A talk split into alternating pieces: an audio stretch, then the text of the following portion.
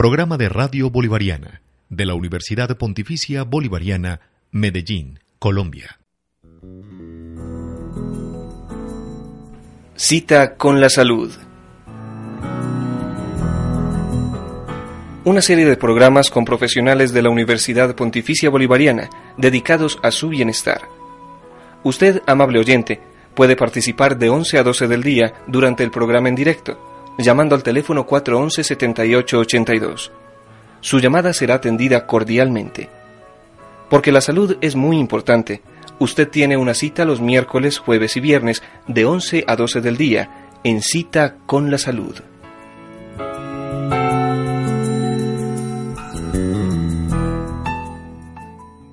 Bienvenidos amables oyentes a su programa Por la Salud de los Niños, Estrategia y Como todos los jueves, en su horario de las 11 de la mañana, nos complace muchísimo estar compartiendo con ustedes, amables oyentes, sobre estos temas que tienen que ver con la salud, con el crecimiento, con el desarrollo de esas personas que son las más valiosas de una comunidad civilizada, los niños, por supuesto. Eh, empezamos siempre nuestro programa recordándoles que el mismo ha permanecido en el tiempo, exactamente más de 21 años ya, gracias a que ustedes hacen parte fundamental del programa. Si el programa no tuviera esa parte de ustedes, las llamadas, las preguntas, las sugerencias, las propuestas, las inquietudes, las experiencias, los testimonios de ustedes, el programa hacía mucho tiempo hubiera desaparecido del aire. Un programa radial participativo es cuando verdaderamente hay una conversación, hay un diálogo de saberes en donde todos aprendemos de todos. Por eso siempre empezamos el programa recordándoles que aquí lo más importante son sus participaciones, sus llamadas. Nuestra línea participativa 411-7882.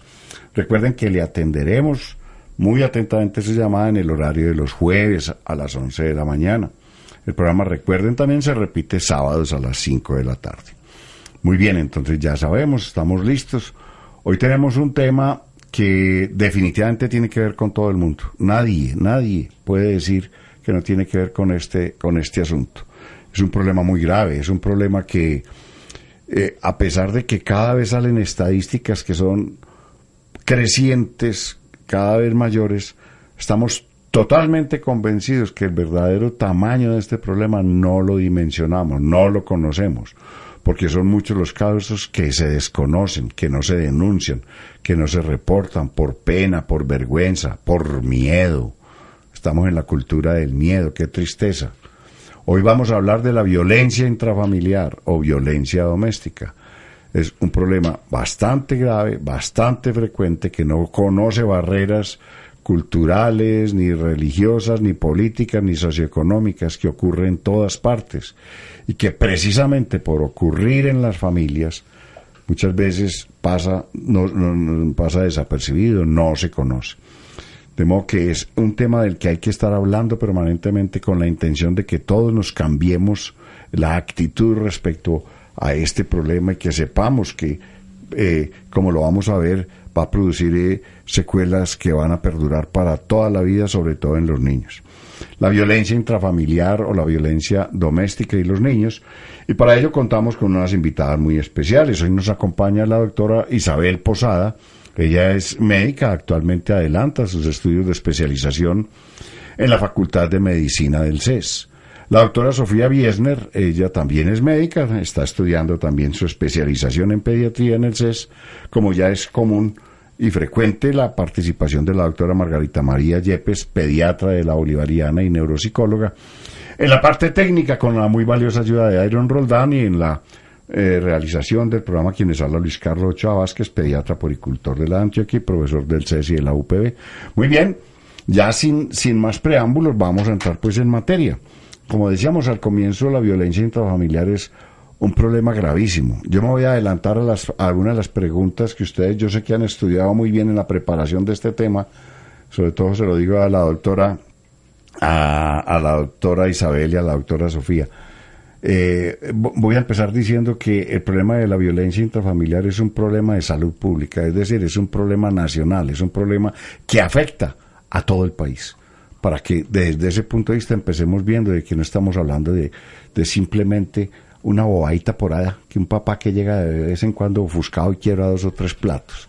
No, tiene unas repercusiones muy serias, tiene una, una, una, eh, una, unas raíces que están pero muy hondas, porque es que no viene de ahora, porque es que viene eh, desde la cultura de la violencia. Nosotros hemos sido un país 100% violento. La conquista fue completamente violenta, acabaron con todas unas unas poblaciones. Eh, hemos vivido de la violencia, las guerras civiles, todo lo resolvemos a punta de violencia, con el agravante de que creemos que la violencia es la de afuera, la de los grupos alzados en armas, la delincuencia común. Y eso no es así. Y a veces salimos a marchar diciendo todos que los buenos somos más, porque no somos o paramilitares o guerrilleros, pero resulta que somos violentos, porque la violencia no es únicamente la física. Pero en fin, no me voy a meter más en, en, en, en inducir, en, sustentar la importancia de este tema y empecemos de una vez dándole pues la bienvenida pues a ustedes por su por aceptar el, el, programa. A ver, doctora Sofía, empecemos eh, de, de, una manera muy sencilla. Ya yo le quité parte del tema, qué pena, pero es que yo hablo mucho. Definamos, a ver, ¿qué es violencia doméstica o qué es violencia intrafamiliar? Claro que sí, doctor. Entonces, la violencia doméstica o la violencia intrafamiliar, entonces sería como cualquier aquella eh, agresión eh, que se pueda generar en la casa, pues en el domo, en el hogar, que sea ejercida por cualquiera de los miembros de la familia hacia cualquier otro miembro de la familia, ¿cierto? Entonces, eh, muchas veces pensamos que violencia es solamente pegarle a alguien, hacer una agresión física, pero es algo importante diferenciar que no solamente se trata de eso, sino que también es eh, decir malas palabras, hacer sentir mal al miembro de la familia, lo que sería pues algo que definiremos ahora que sería la parte de violencia psicológica. No solamente existe la física, entonces muchas veces nos encerramos como en la mente que solamente están esas eh, peleas, esas agresiones eh, físicas que hacen que dejen un morado a alguien, pero también tenemos que tener en cuenta que también eh, tenemos como compromiso de la mente cuando estamos ante una eh, violencia psicológica. Doctora Isabela, para ampliar algún punto de este, sobre todo lo que ella nos dice, que todo el mundo piensa que no son sino los moretones. Yo sé que ella lo dijo que más adelantico, pero me parece que es bueno que ampliemos. Por claro que sí. Eh, también es importante saber en la violencia doméstica que no solo es la que se ejerce contra los niños, o sea, el padre a los hijos, sino que también es importante saber, por ejemplo, los hijos o los nietos cuando ya están mayores, si violentan o agredan a los abuelos o a los padres o entre los propios padres, pues como el padre que maltrata a la madre. Em, entre los tipos de violencia entonces que hablaba mi compañera, es importante saber que tenemos también eh, la violencia psicológica.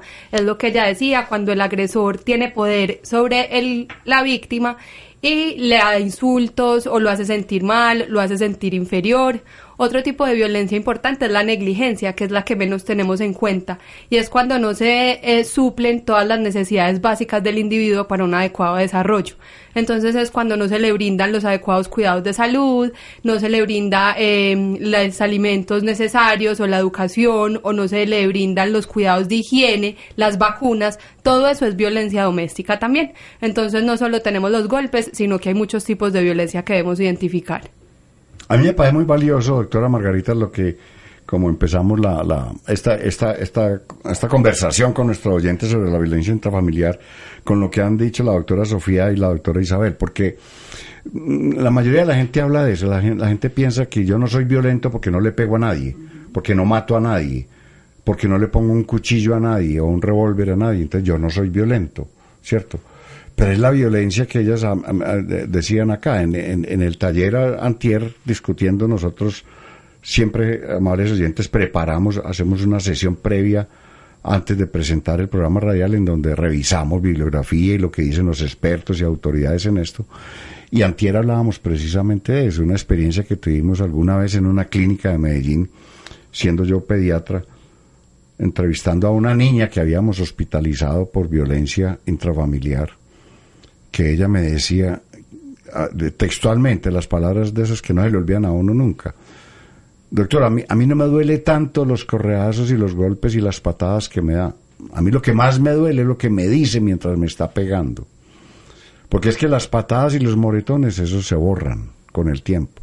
Los otros son cicatrices que quedan para toda la vida. Entonces, Eso es muy importante y me encanta que, que, lo hayan mencionado aquí la doctora Biesner y, la doctora Posada, porque es que el asunto no es la violencia física, es que, eh, es decir, un coscorrón, una pela, no vamos a decir que es que eso sea adecuado, de ninguna manera. Pero es que es ahí donde nos quedamos cuando hablamos de violencia, es ahí donde nos quedamos cuando hablamos de maltrato. Yo no maltrato a mi hijo, pero no lo llevo a la consulta de crecimiento y desarrollo. Ah, ¿para qué? Estando aliviado cuando es precisamente para ver si está o no, si está o no bien en su crecimiento, en su desarrollo. Yo, yo no maltrato a mi hijo, pero no le pongo las vacunas porque yo no creo en eso. No, no, ponerle las vacunas a un niño es maltrato infantil, por negligencia. Así de sencillo. No hablarle al niño, sino solamente para regañarlo cuando se comporta mal, ignorarlo, menospreciarlo. La tiranía del poder. Yo soy el que mando y punto. Y si no quiere hacer esto, no lo llevo a esto, o no le doy aquello, o no lo dejo salir a jugar si no hace esto. Es la tiranía del poder, el poder y la fuerza que la debe tener alguien en la vida, alguien tiene que dirigir, pero cuando es mal utilizada, entonces ya es, eso es violencia intrafamiliar. Entonces, de ese primer punto yo pienso que vale la pena que nos vaya quedando claro y que vamos entendiendo que de alguna manera todos somos violentos, tenemos acciones violentas. El que le tira el carro a otro a invadirle el carril. Eso es violencia. Usted verá si me da. Pues eso es violencia. El que se pasa un semáforo en rojo y, atropella a los, a los peatones o, al que va en la moto, eso es violencia. El que le quita el puesto a otro, que yo soy más grande, y que póngala como quiera. Eso es violencia, es que la gente sigue pensando que violencia no es sino eso. Las tomas guerrilleras y, el secuestro y el boleteo y el, y el chantaje. No, eso todo es violencia. Aquí la característica principal, lo dijo la doctora Sofía, es porque se da entre las cuatro paredes de la casa. Entonces aquí hay que agregar otro punto, que entonces todo el mundo dice que sí, que hay que luchar contra la violencia. Y los que todos los que dicen que van a luchar contra la violencia salen a marchar, a hablar por la paz. Y muchos de ellos van a misa y rezan y toda la cosa, ¿cierto? Pero ejercen un tipo de violencia que creen que como es, así ha sido siempre, les parece que eso es normal. Yo no soy violento. Grito, claro, es que aquí tiene alguien que yo soy el que mando y punto. Y cuidado me contesta porque le volteo el mascadero, así le decían los abuelos a uno hacía, años. Entonces, pero decimos que no somos violentos. Entonces yo pienso que esta primera parte queda claro. Y es violencia que se da entre la casa. Y el otro punto, y es la, la, la la situación de que la mayor parte de la violencia en Colombia, esto, esto uno le cuenta esto y la gente no lo cree, es violencia que se da entre las cuatro paredes de las casas. No es la violencia de, de, de, de las zonas marginadas, no es la violencia de los, de los grupos eh, de las fronteras invisibles en los barrios, en las comunas. Eso, por supuesto que eso es violencia. Pero la mayor parte de la violencia es entre las cuatro paredes de la casa. De modo que yo pienso que eso es muy importante que lo mencionemos. Hablemos ahorita aquí, eh, como para redondear lo que dijimos, eh, ¿qué tan frecuente es la violencia? Ya dijimos que es la mayoría, pero ¿qué tan frecuente es? ¿Cómo lo vemos nosotros en nuestra vida? Por ejemplo, ¿qué pasó el pasado fin de semana, el, otro fin de semana, el Día de la Madre? ¿Qué es lo que pasa el Día de la Madre aquí? ¿Qué es lo que pasa el 31? Que son reuniones de disque de amigos y de feliz Navidad y de querer a la mamá porque no hablamos de eso para que ejemplifiquemos más si hay o no violencia intrafamiliar en nuestra sociedad. Yo pienso que una cosa que tenemos que recordar es que casi que la violencia se volvió una manera de vivir, ¿sí? Y, o sea, y la gente repite patrones y patrones y patrones y patrones, y entonces la manera de vivir es que así es como me enseñaron, entonces así me enseñó mi abuelo y así le enseñó mi papá, y entonces así me enseñaron a mí, y así yo le estoy enseñando a mis hijos una de las invitaciones realmente de las reflexiones que nosotros hacemos es, eh, hombre, cambiemos el patrón, cambiemos eh, eh, ese, esos parámetros que tenemos como tan arraigados de que esa es la manera como regularmente se comporta la gente. Por ejemplo, lo que usted estaba diciendo, pues, qué contrariedad sería que uno celebre el Día de la Mamá con tanta emotividad como la gente lo celebra y termine uno muerto porque entonces por la emotividad de mi mamá terminé peleando con mi primo, con mi tío, con con mi mamá misma probablemente, sí. Entonces realmente la idea es que tengamos como en cuenta de que, que eso es lo que realmente queremos como, como, como, como cambiar, como poner otro patrón diferente, como saber que en la casa podamos tener unas relaciones agradables. ¿Quiénes componemos una sociedad? Las familias, las personas que componemos una familia. ¿sí? Entonces es muy irónico que uno diga, no, la, la, la, la, violencia existe fuera de esas cuatro paredes, pero yo en mi casa vivo como perro y gato, ¿sí? Entonces yo no puedo pretender que una sociedad esté sana o esté realmente bien cuando cada unidad familiar está pasando por situaciones que no son sanas. Muy bien, estamos compartiendo con ustedes, amables oyentes, eh, la, la, el tema hoy de la violencia intrafamiliar y sus efectos sobre los niños. No olviden nuestra línea participativa, 411-7882. Como dijimos al comienzo, es un tema que de verdad esperamos que todos participemos. Los invitamos muy respetuosamente que nos llamen, que nos den experiencias, que, que nos den sus opiniones. Siempre todo como hemos manejado el programa dentro del el respeto que debemos tener todos por las opiniones de los demás. De hecho, ya tenemos un oyente en la línea. Adelante. Sí, buenos días. ¿Cómo les va? Ah, muy bien, gracias. Ah, me alegra. Muy bueno el tema y, hmm, tiene mucho de ancho como de, largo y profundo. Eh, yo les puedo hablar de esa violencia intrafamiliar desde no más que desde mi experiencia, porque eh, hay muchas cosas escritas y se puede decir mucho, pero no hay nada más diciente y que más sea como creíble cuando se habla desde la propia experiencia, ¿cierto? Y creo que esa violencia intrafamiliar parte de esa que vemos en nuestra cultura va por porque de esa ha sido la forma en que desde tiempo atrás a nosotros nos nos crearon, ¿cierto? Que el abuelo, eh, los, los tíos y, así, ¿cierto? Porque por la falta de cultura, de estudio, yo qué sé, eso era muy normal. El esposo que le pegaba a la esposa, el, el señor que llegaba borracho y le daba las muendas a las mujeres eh, de la casa, porque yo soy el hombre de esta casa, ¿cierto?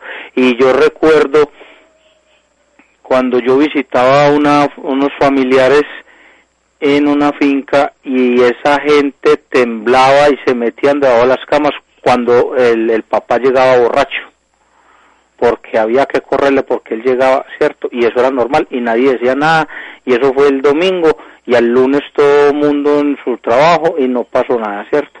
Lo que pasa es que ya hoy en día con el Internet y la divulgación tanto de los derechos humanos como de las personas, hizo que todos cogiéramos conciencia, tanto los victimarios como las víctimas, ¿cierto? Sobre todo las víctimas, y aún así, con tanta divulgación, se sigue presentando, ¿cierto?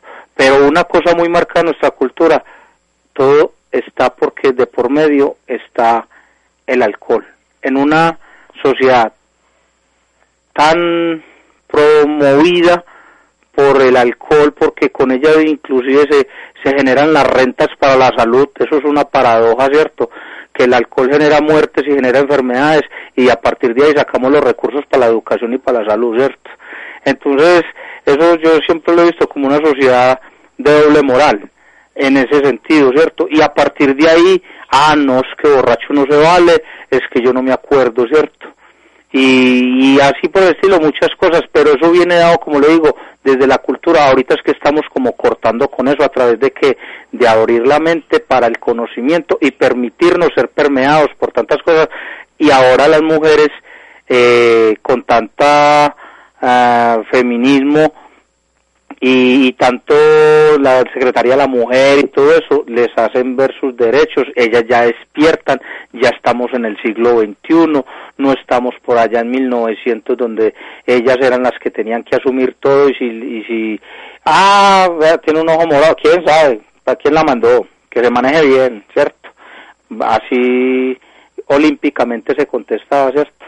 Y, y dentro de la experiencia que a mí me tocó vivir desde niño fue esa, donde el papá que llegaba borracho le pegaba a la madre y, todos muertos del miedo. Yo me acuerdo que yo di unos yo creo que eran que unos mm, nueve años más o menos, y llegaba mi papá y a mí me daba un escalofrío y yo sé que ya llegaba borracho y yo me daba un escalofrío yo ya no podía dormir y lo que hacía era que agarraba un osito de peluche y, lo abrazaba porque ese era mi consuelo, ese era mi protector y, y empiece a rezar y empiece a rezar y esas ganas de ir al baño. ¿Hasta cuándo?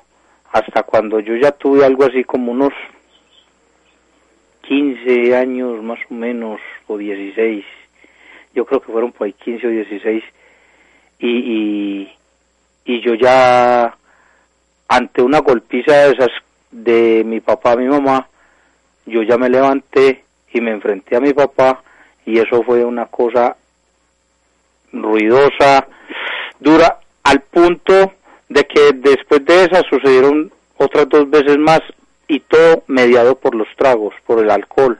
Y el alcohol, llámelo whisky, brandy, llámelo como quiera, aguardiente, lo que sea. Y a partir de ahí, esa culpa a mí no me dejaba vivir. Y yo a través de esa culpa estuve va, muchos, varios años metido en el alcohol y las drogas, porque no me perdonaba eso. Yo es que ahorita ya a través de un trabajo yo puedo hablar de eso y no me duele y lo veo para aprender, pero sí comparto la experiencia para que todo aquel que escuche sepa que a través del alcohol estamos destruyendo las familias y a partir de ahí se generan todas esas violencias y se nos hace muy normal. Y eso no es normal.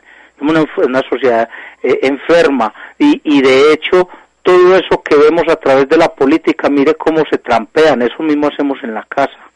Estamos trampeando, tenemos una sociedad dividida, entonces es los del bando de allí, los del bando de allá, entonces los de los, ¿cierto? Lo mismo hacemos en la casa, hasta nos dividimos en eso, ¿cierto? Y eso parte de ahí. Y yo casi que no salgo de ahí. Yo hoy en día trato de vivir en la familia nueva que conforme de una manera y aún caigo en eso. No porque eh, consuma alcohol o drogas, no. En mi vida ya no, ya no existe eso gracias a, a, los grupos de autoayuda, alcohólicos anónimos y, y, alguna vez creo que les compartí algo de ahí para el ejemplo conmigo y, y a mi señora yo nunca pues que yo vaya a llegar en ese sentido, no. Pero si hay otras formas de ser violento, cuando yo alzo la voz, cuando yo grito, y eso se me hace muy normal. Entonces yo tengo un tono de fuerte, como ustedes lo escuchan, seco y alto, y eso se vuelve agresivo, y la gente mismo se, se como que se pone un, una armadura y ahí mismo a defenderse, ¿cierto? Y no me alce la voz y no me, y no me abra los ojos que no va a echar gotas, ¿cierto? Entonces, eso, mediados, ¿por qué? Porque estamos también, que hay que comprenderlo, venga, es que estamos en un país, hombre, estamos en un país en guerra. Sí, señor. Es que la guerra no se acabó porque los señores de la FARC no se hayan desmovilizado, no, crecieron células por todos lados. Y eso desde, desde que yo me conozco, y, y, aún estudiando desde la colonia, como nos conquistaron los españoles, venimos todavía en violencia, ¿es cierto? Claro.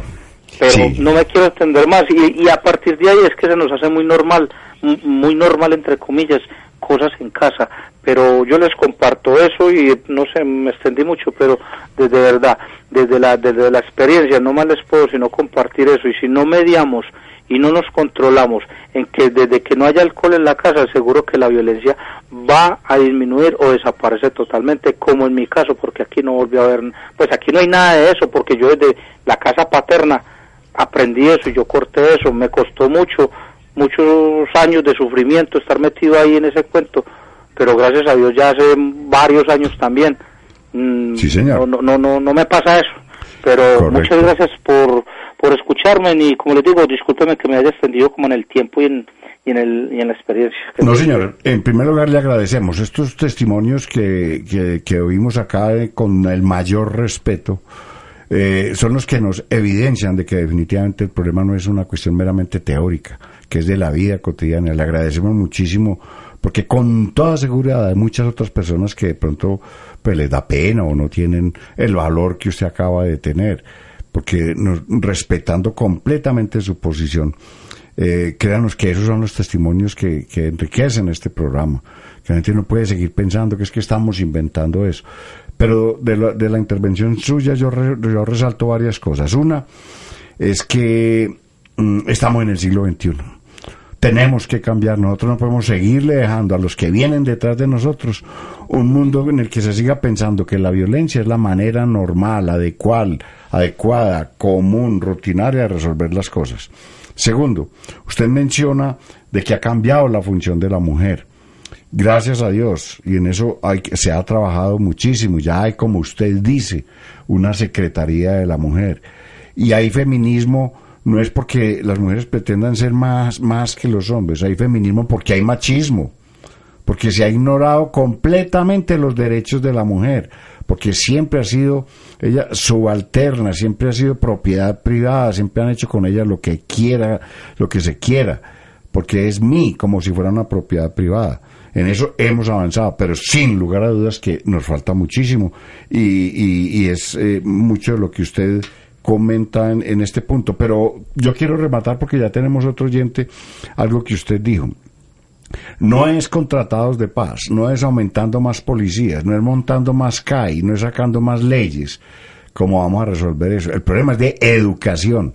Enseguida nuestras invitadas nos van a hacer un resumen de cómo son las posibles causas y vamos a hablar de patrones de crianza, de qué diferencia hay entre lo común y lo normal, porque el asunto no es de más reglamentos eh, uno, a uno se le preocupaba mucho oyendo a las autoridades municipales y departamentales en esta ola aterradora de violencia antier.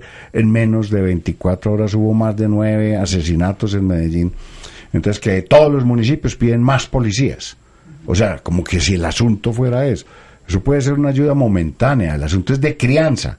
El asunto es desde que el niño se, que el niño se prepare desde antes de nacer, como de pronto lo vamos a comentar adelante después de que atendamos otro oyente que tenemos en este momento en la línea. Adelante. Doctor, buenos días, ¿cómo está? ¿Cómo me va pues?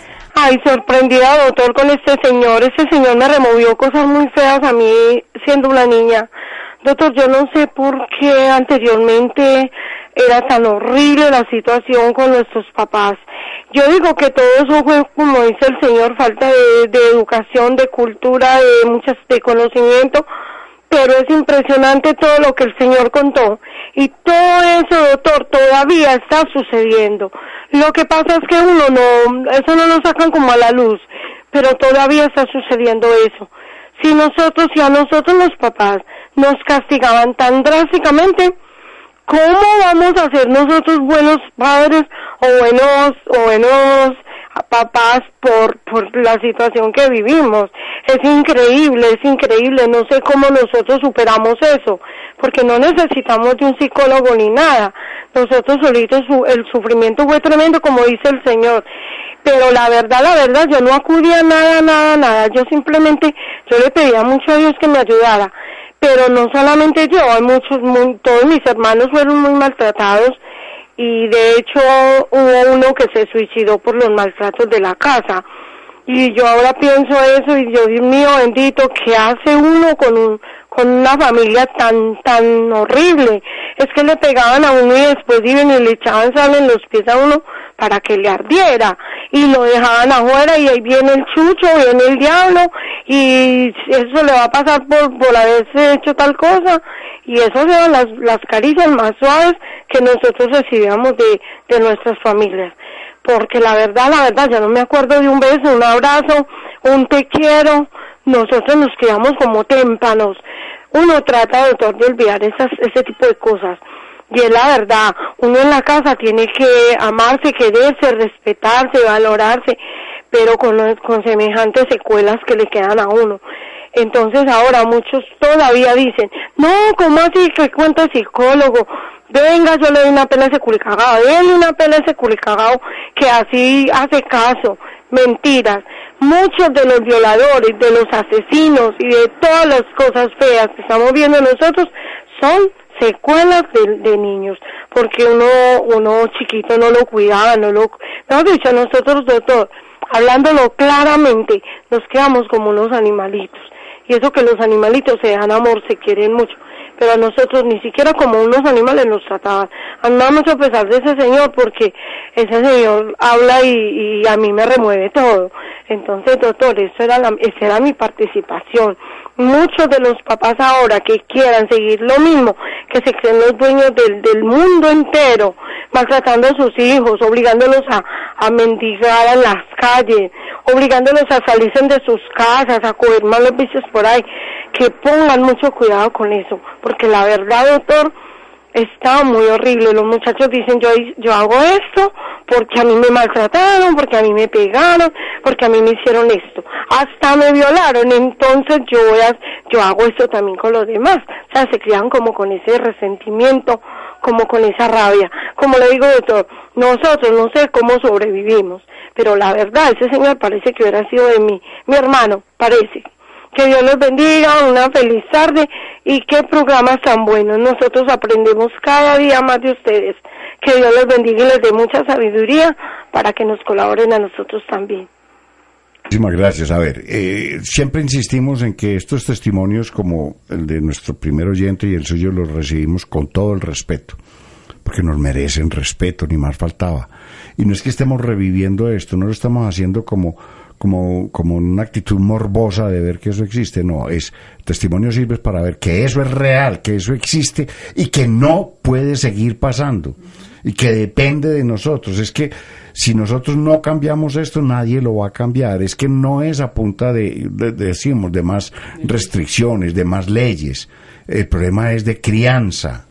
Por eso aquí hablamos mucho de, de, puericultura, del arte de la crianza, de crianza humanizada, de entender por Dios de una buena vez por todas que los hijos no son propiedad privada de los papás, que ningún papá, ninguna mamá puede hacer lo que le venga en gana con los hijos.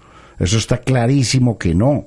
De hecho, le quitan la patria potestad a un papá o una mamá que no trate a sus niños como se deben tratar, como personas, como seres humanos. No son propiedad privada. De modo que ese punto es fundamental. Yo quisiera entonces, como habíamos dicho, de que comentáramos, a ver, ¿por qué razones se da esta situación? Que si bien es cierto, como nos dice, nos dice nuestro oyente, se está cambiando, lo que quedamos claro es que nos falta muchísimo todavía por cambiar y por eso estamos haciendo el programa. Entonces, como dice el doctor Posada, eh, eh, cuando uno no se vuelve radical, es decir, cuando uno no va a las raíces, pero no hacemos nada. Déjenme, les pongo un ejemplo. Si a mí me llevan a mi consultorio de pediatra un niño con fiebre y yo le quito la fiebre, pues no hacemos nada. Yo tengo que buscar la causa de la fiebre. Lo mismo, hay violencia intrafamiliar. No es castigar al señor que llegó y acabó con todo. Hay que buscar la causa para resolverla. ¿Cuáles son las posibles causas? Hablemos, doctora eh, doctora Isabel y doctora Sofía, como empecemos, como que a qué se atribuye, por qué se da esta situación. Bueno, es importante saber que generalmente no es un factor, sino que van a ser varios que se suman y van a desencadenar pues como las actitudes violentas. Eh, hay muchísimas causas o muchísimos factores, entre ellos tenemos factores económicos, como decía la señora, eh, padres que obligan a sus hijos a trabajar, que los desescolarizan, que tienen las necesidades básicas insatisfechas, que no tienen para comer su desayuno, su almuerzo y su comida. Eh, esto lleva a que tengan que trabajar y que el ambiente en la familia se vuelva mucho más tenso y se genere violencia. Además, eh, lo que decía también el señor, el consumo de sustancias psicoactivas o el consumo de alcohol es supremamente importante, pues como un factor desencadenante de violencia, porque esto hace que las personas tengan un menor control de los impulsos y obviamente pues se genere más fácilmente eh, un acto violento. También problemas psicológicos como enfermedades mentales o como eh, dificultades o pocas herramientas para eh, solucionar de manera adecuada los conflictos. Esto es súper importante y hay muchísimos factores que pueden contribuir a la violencia. Algo muy importante y relacionado como con las dos llamadas que acabamos de recibir es la parte cultural y como los valores y las creencias que antes eran aceptadas, que pensamos que están en disminución, pero que no sabemos que en realidad también hay gran cantidad de todavía creencias y culturas que lo ven como algo eh, algo socialmente aceptado todavía, ¿cierto? Entonces que sea una violencia que la sociedad acepte y que les parezca muy normal, por, por, lo que decía usted, doctor, la parte del machismo es algo importante que antes era muy, pues muy común en, las familias, muy aceptados, o las partes de las jerarquías, las herramientas del poder, entonces el papá, el papá es el, que, el único que lleva la comida a la casa, entonces tenemos que eh, mantener todo en secreto, todo lo que pasa en la casa, porque si no nos quedamos sin comida durante semanas, las desigualdades que encontrábamos antes, entonces la parte que hablábamos económica, que no tengamos con qué comer, que no tengamos eh, dónde bañarnos, entonces muchas veces también se mantenía como todas estas cosas en secreto tristemente hoy en día pensamos que esto viene como en disminución, pero muchas veces el miedo y el temor pues como a denunciar, porque tenemos muchas formas pues como a denunciar estas cosas que ocurren en la casa, todavía se ve y tenemos subregistros demasiado marcados. Eh, porque todavía nos da miedo, ¿cierto? Eh, hay algunas partes donde dicen, incluso en eh, medicina legal, donde tenemos incluso reportes de hasta 60 mil eh, abusos pues, y violencia intrafamiliar, y tristemente hasta 10 mil de estos 60 mil abusos están relacionados con niños. Es demasiado, es demasiado. En realidad los niños deberían ser como casi que la razón de ser de una familia, la razón de, de, de unidad. Entonces lo que decíamos que no es una única razón por lo que ocurre, sino múltiples como factores sumados que nos llevan como a que estas cosas tristemente sigan ocurriendo en la sociedad. El problema grave, el problema grave con todo esto es que lo común se vuelve lo normal. Entonces, como el niño se cría y en la casa todo lo resuelven a punta de gritos, y lo primero es el papá y la mejor comida, y si imagina un huevo es para el papá, y ojo cuando, y esta noche hablamos con su papá, y ese permiso es con su papá, o sea, yo soy una boba, es lo que le- el mensaje que le está dando la mamá al niño, aquí el que manda, el que decide es el papá, entonces el niño crece de esa manera. Y el papá es el que da la última palabra y al papá nunca se le puede chistar y el otro nunca puede opinar. Entonces eso es lo común, se vuelve lo normal. Entonces creen que eso es normal. Normal es el grito, normal es el poder de la fuerza, el poder económico. Yo soy el que mando, yo soy el que merco, yo soy el que traigo la plata, yo soy el más grande, soy el más fuerte. Entonces es muy grave eso. Aquí, y lo decíamos, entonces la gente hace eso porque lo ven hacer. Eh, Yo les comentaba a ustedes en, en- el- el martes una llamada telefónica aquí hace unos 8 o 10 años de un, un oyente, un, un oyente muy querido, que decía, doctor, yo no estoy de acuerdo con lo que usted dice del castigo. A mí mi papá me pegó mucho, me volvió muchos correazos. Y gracias a Dios, a eso, yo soy un ciudadano de bien. Pues yo le contesté, le dije, pues que no estábamos de acuerdo, que ya había evidencias científicas que mostraban que el castigo físico no, no mostraba ningún, ningún efecto positivo. Sin embargo, que le respetábamos su opinión, pero acaté y le pregunté, ¿usted a su papá le tenía cariño, amor y respeto o le tenía miedo? El señor se demoró un poquito en contestarme, pero me contestó, me dijo, miedo, doctor.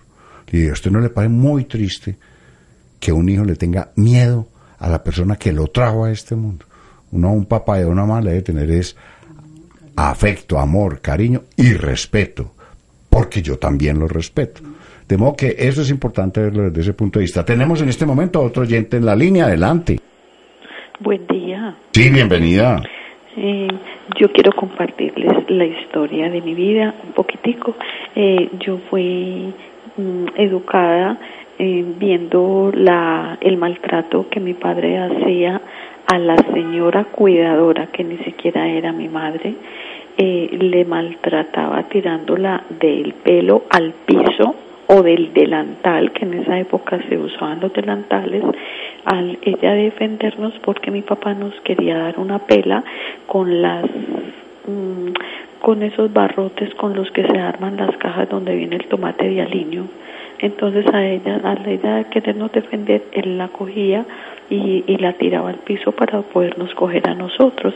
Entonces como esa fue mi, y lo que grabé en mi subconsciente, al formar un hogar, me tocó sufrir demasiado emocionalmente y mi mecanismo de defensa era llorar y permitirle a mi esposo que me manejara como él quisiera. Y afortunadamente, gracias a Alanón, donde he aprendido a valorarme yo y a través de mi cambio, a través del amor y con el amor, hoy mi vida es diferente. Entonces sí se puede y se puede sin violencia y me parece maravilloso porque es una oportunidad que Dios me ha dado para crecer y para mm, que otras personas como mi esposo aprendan que con la violencia nunca se logra nada. Muchísimas gracias por escucharme y que Dios les bendiga por toda la eternidad. Muchas gracias a usted por su testimonio. Pues ahorita yo uno de este testimonio aparte de lo que hablan los otros oyentes y es que usted es insistente en decir, listo, el mecanismo de defensa que organicé en mi vida fue dejar que el patrón se repitiera y se repitió conmigo, sí. Pero llega un momento en la vida en que uno diga, paramos, paramos, ya aquí no realmente la cosa no funciona, ¿cierto? Y de ahí también se deriva, digamos, como la reflexión de por qué a algunas personas sí eso afecta tanto y a otras no. Obviamente tenemos unas diferencias cerebrales en que cada uno, desde el punto de vista emocional, acepta, digamos, como lo que ha pasado en su vida y aprende o a salir de la adversidad o a realmente quedarse ahí parado, como frenado y simplemente repetir patrones. Y yo pienso que es muy importante esos testimonios alrededor de lo que significa si se puede, si se puede cambiar, si se puede generar un patrón diferente de, crianza, si se puede generar un patrón diferente de, de, relaciones entre las personas. porque tenemos que relacionarnos específicamente siempre al punto de grito, patadas, eh, abuso, eh, insulto, sí, tantas cosas que realmente lo hacemos cuando esos días me pasaban una frase, por ahí la pasé muy frecuentemente, que me dice, no importa cuál sea la pregunta, la respuesta siempre es el amor. O sea, realmente cuando yo tengo una cosa que no soy capaz de enfrentar, entonces paro, paro y, decido cómo voy a resolver esta situación, pero no me vuelvo tan impulsivo y tan reactivo en ser supremamente digamos, como primario y solamente reaccionar alrededor de ello, ¿cierto? Entonces me parece muy sano que, que entendamos que sí, que sí se puede cambiar y que la gente realmente hace patrones diferentes de vida para cambiar. Y por ejemplo, mucho la reflexión que pregunta el doctor es cuando la gente dice, yo soy una persona de bien porque mi papá me pegó. Entonces yo, una pregunta emocional que digo yo, mamá, ¿y usted le pega a sus hijos? Y me dice, uh, toda la pela que me dieron a mí. Y entonces eso no es ser una persona de bien. Porque si yo estoy repitiendo el patrón, yo realmente me estoy comportando como una persona igualitico como yo todo lo que denigré de mi tío, de mi primo, de mi abuelo, de mi papá, de todas las personas que pasaron por mi vida y simplemente estoy repitiendo el patrón. Entonces no estoy siendo tan buena persona como digo, de que soy buena persona y muy gente de bien y estoy repitiendo patrones de violencia con mis hijos o con las personas que están alrededor mío. Claro, no, eh, eh, eh, eso es, es, para tenerlo en cuenta. Es que volvemos y decimos, no porque, no, no porque a mí me bolearon rejo, yo tengo que bolear rejo. El mismo cuento, a veces le dicen a uno cuando uno sale por ahí a otros sitios de Colombia, no, no, falta la persona ya de mucha que diga, doctor, eso de la vacuna es una bobada. A, mí no me pusieron ni una vacuna y mire, tengo 80 años y soy un roble. Pero usted cuando chiquito en su pueblo conoció cojos, conoció bobos, conoció retardados mentales, paralíticos. Ah, sí, claro, y eso por falta de vacunas. Entonces, digamos lo mismo, pues entonces, entonces no pongamos vacunas porque a mí no me tocaron, ¿cierto? Entonces, e, e, esa es la actitud. Y lo otro es, el castigo físico, además de que ya está demostrado que deja huellas para toda la vida. Un niño expuesto en los primeros años de vida a maltrato y a violencia, a gritos, va a sufrir el resto de su vida y está más predispuesto. Hombre, esto hay que decirlo cada que se pueda tiene mayor predisposición a sufrir de las enfermedades crónicas que están afectando a la mayoría de los adultos, de diabetes, de presión alta, del colesterol, de infarto del miocardio, enfermedades cardiovasculares. Son niños que sufrieron los primeros años estrés tóxico, es decir, expuestos a, la violencia. Entonces, eh, eso hay que insistirlo y no nos podemos cansar de decirlo. El, castigo físico, primero, es, es lo más injusto del mundo entero. Ningún papá le pega a su hijo de 18 años que mide 50 centímetros más que él y que pesa 15 kilos más.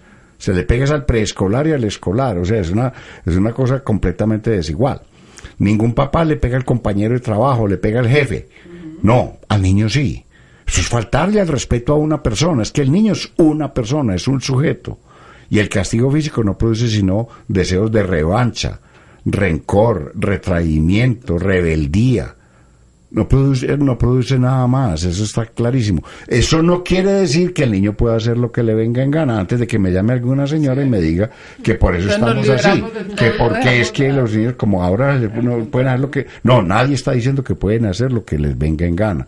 Si se crían con afecto, con amor, se les ponen normas claras y que el niño de antemano sepa, si hace esto le va a ir así, si no lo hace le va a ir así, que tenga una consecuencia, él va a aprender pero no es a punto del susto y del miedo. Eso nunca, nunca es un buen patrón de crianza. Muy bien, tenemos en este momento hoy eh, otro oyente en la línea, hoy en nuestro tema de la violencia intrafamiliar y su efecto en los niños. Adelante. Sí, buenos días. Para sí, bienvenida. en el programa, los felicito por el programa.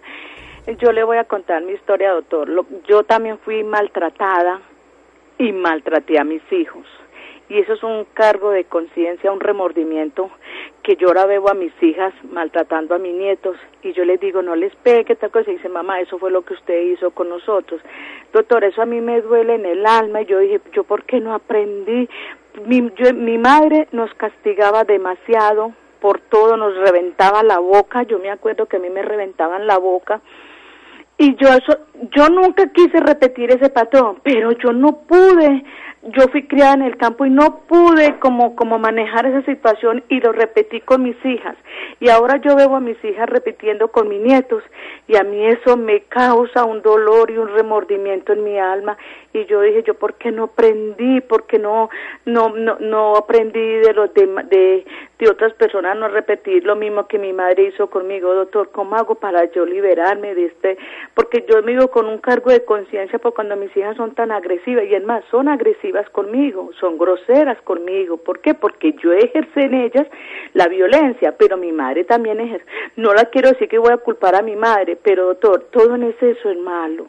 Yo pienso que si uno corrige a sus hijos, corregirlos con amor y explicarles por qué uno los corrigiera, pero si uno no lo hizo, ¿cómo hace uno para ver ahora sus nietos que son maltratados por, por mis propias hijas?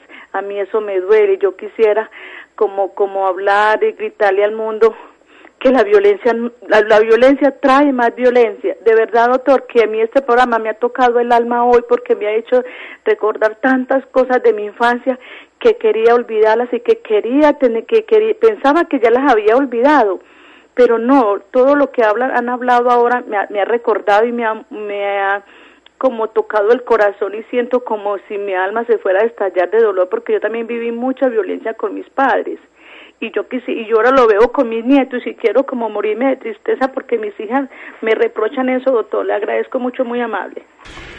Insistimos todo el respeto que nos merece este programa. No es, no estamos con el morbo y oír cosas, tragedias como las que usted dice, pero para uno llegar a decir esa frase que usted nos acaba de decir, yo fui maltratada y maltraté a mis hijos. Eh, el asunto no es remover cosas por más culpas, ya tenemos muchas culpas, las culpas no generan nada bueno, ya no más de culpas, usted lo hizo y con seguridad su mamá, aquí lo decimos cada rato, la mayoría de los papás castigadores no son delincuentes, no son antisociales, son papás que quieren lo mejor para sus hijos, simplemente nadie se ha sentado con ellos a reflexionar si eso es adecuado o no. Es decir, por decirlo bien en lenguaje coloquial, por hacer bonito hacen feo. Son buenas personas, usted es una buena persona, no le quepa la menor duda. Usted no es ninguna antisocial. Cometió ese error, los hemos cometido. ¿Cuál es nuestra obligación como adultos? Que no se siga repitiendo. Es ahí donde tenemos que ir, que no se siga repitiendo, pero no el asunto de la culpa. Y me encantó lo que usted dijo. Por Dios, no sigamos entendiendo que la paz es un asunto del gobierno o es un asunto que lo están peleando dos líderes en este país porque nos tienen ya así, como que si la cosa fuera de que si firmaron o no. No, la paz es de todos, pero hay que hacerla con hechos, no decir que yo sí la quiero, pero, pero con deseos de venganza que cómo es posible que fulano siga libre, que cómo es posible que usted que las maltrató, usted no sufra más. Es que eh, la paz tiene que ir de eso, de, de, de, borrón y cuenta nueva, de perdón, porque es que no, no hacemos nada. Seguimos en la misma actitud de revancha y de venganza y que el que la hizo la paga y ojo por ojo y diente por diente. Lo decía nuestro primer oyente. Eso está bien en el primer, en, en, el Antiguo Testamento, antes de Cristo, pero ahora se supone que estamos en la época del amor, del perdón. Y perdonar es hacer eso. A mí me gustaría que la doctora, porque la vemos muy preocupada a usted con eso, y no era nuestra intención ni siquiera, pues, eh, eh, eh, mortificarla, pero sí le vamos a dar una orientación porque usted sí necesita una ayuda más profesional para superar esto y para que conviva otra vez, vuelva otra vez a convivir con toda su familia y disfrute sus nietos. Y le agradecemos de verdad su intervención porque mire, hemos hablado 40 minutos del asunto y realmente es así. Cuando alguien dice, sí, es que eso es verdad, es que yo repetí patrón que me enseñaron a mí y yo repetí el mío con mis hijas y mis hijas están repitiendo lo mismo con mis nietas, ¿sí?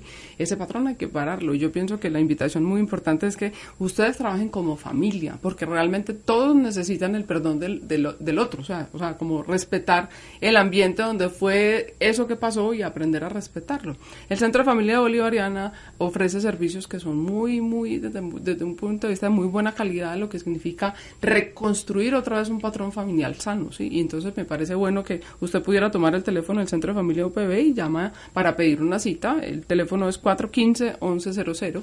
415-1100 y usted pueda realmente acudir al centro y realmente hacer una intervención familiar, porque inclusive ustedes ahí también tienen que hacer la intervención de lo que sigue para adelante, o sea, hay que intervenir además a las nietas, ¿cierto? Porque ya ellas, por algún motivo de la vida, ya empezaron a copiar un patrón que viene de generación en generación y ahí también hay que empezar a romper ese patrón, porque realmente la invitación es a que tengamos una vida familiar tranquila, serena. Sabemos que tenemos muchos tipos de familias, ya, ya no es una sola y exclusivamente familia monoparental parental, ya hay muchos tipos de familias, pero eso no quiere decir que la familia no se pueda vivir bien, ¿cierto?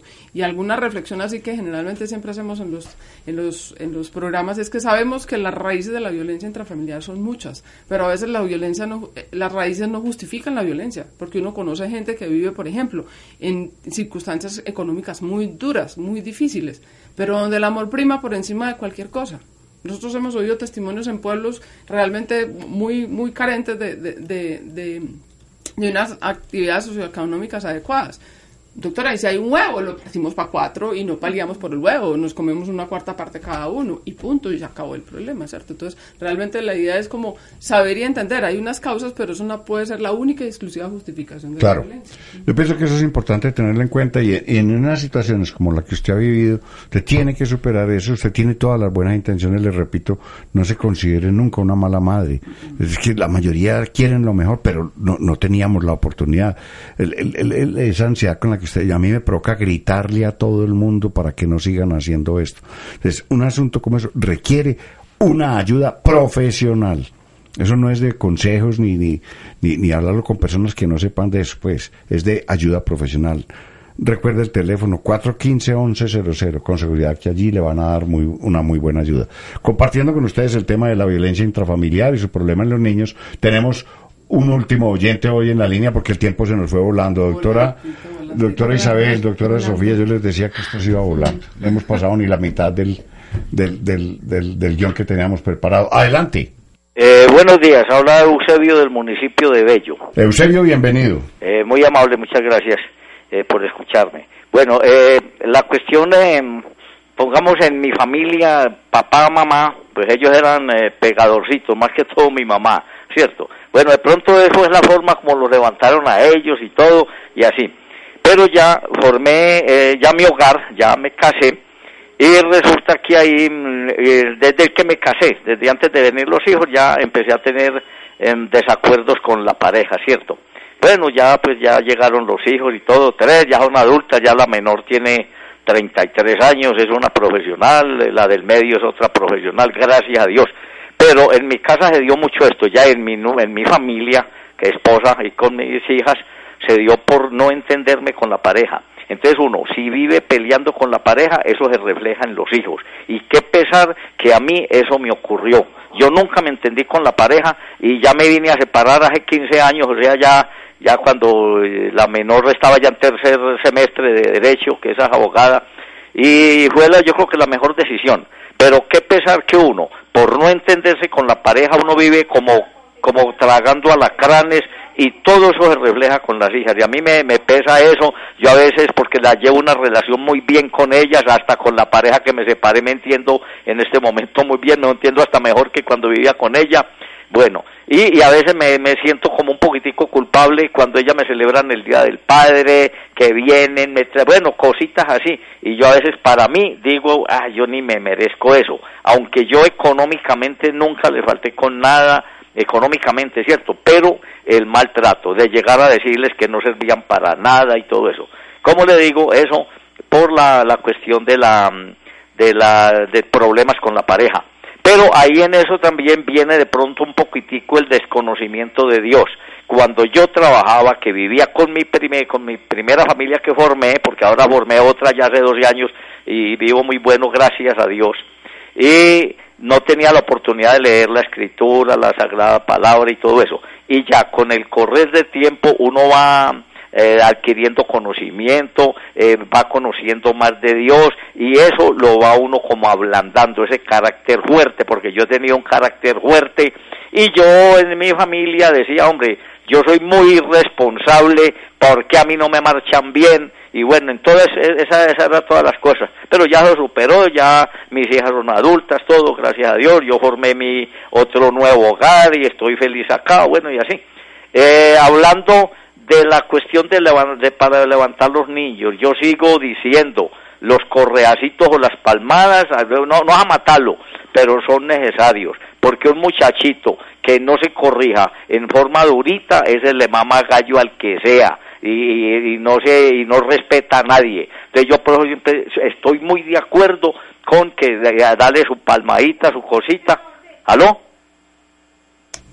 Sí. Sí, desafortunadamente. Sí, no, Ah, sí, no, es que como apagaron el, el, el radio aquí, pensé que de pronto no me estaban escuchando. No, tranquilo, sí. es que no está acabando el tiempo, sí, señor. Ah, sí, sí, sí, claro, sí. Entonces yo digo que a veces son necesarios, no tirar a matarlos, pero sí, porque si no le maman gallo y no, y, usted que consejitos que ve que hace esto, que esto no se hace, eso es difícil porque los niñitos así le maman gallo, así. Otra cuestión que de pronto estoy yo un poco de acuerdo es con la justicia, no para que los maten, pero sí defenderse por su propia mano porque hoy en día el delincuente tiene más garantías que la persona honesta. Entonces, eh, la justicia, si los cogen, los sueltan ahí mismo. Entonces, ¿qué tiene que hacer la persona honesta? Bregarse a defender, bregarse a defender como Dios le ayude. Entonces, mire que eso va en cuestión de los que ejercen la autoridad y todo, que de pronto no la ejercen en forma, entonces hay cosas donde obligan a la persona honesta que tiene que defender. No le he escrito más tiempo, Dios me los bendiga, muy bueno el programa, yo no lo había escuchado, hoy tuve esa oportunidad y yo soy inquieto y, me gusta participar. Dios me los bendiga y que la pasen muy bien. Bueno, Eusebio, muchísimas gracias. Yo, hay, pues, como hemos dicho aquí, hay situaciones y opiniones que usted tiene y que respetamos, no las compartimos desafortunadamente, algunas, ¿no? Pero a mí yo quiero resaltar una cosa muy buena de lo que usted acaba de decir, que yo pienso que es la mejor enseñanza, y es que si a la pareja le va bien, dese por descontado que a los hijos les va bien. A veces la gente se asusta cuando uno dice que es lo más importante en la familia, entonces la gente piensa que como uno es pediatra va a decir que los hijos. No, lo más importante es la pareja. Si la pareja se entienden y se respetan a los hijos, con toda seguridad les va a ir bien. Ya los otros puntos, pues desafortunadamente no tenemos tiempo. Muy bien, le agradecemos pues a la doctora Isabel eh, Posada, a la doctora Sofía Vierna, a la doctora Margarita, a Dairon, pero sobre todo a ustedes, amables oyentes, por una extraordinaria participación que hace ver que este problema está muy lejos de resolverse, pero que no nos podemos quedar lamentándonos, sino que definitivamente tenemos que actuar que nuestra obligación en este mundo es tratar de dejarles un mundo mejor a los que vienen detrás de nosotros. Y que una manera de hacerlo es luchar contra estas causas de la violencia intrafamiliar que fuera de producir secuelas para toda la vida no produce nada bueno. Muy bien, de esta manera entonces finalizamos nuestro programa. Recuerden la repetición del mismo el próximo sábado a las 5 de la tarde. Los esperamos el próximo jueves a las 11 de la mañana. Recuerden, los derechos de los niños prevalecen sobre los derechos de los demás. Lo dice la Constitución. Cita con la salud. Una serie de programas con profesionales de la Universidad Pontificia Bolivariana dedicados a su bienestar. Usted, amable oyente, puede participar de 11 a 12 del día durante el programa en directo, llamando al teléfono 411-7882. Su llamada será atendida cordialmente. Porque la salud es muy importante. Usted tiene una cita los miércoles, jueves y viernes de 11 a 12 del día en cita con la salud.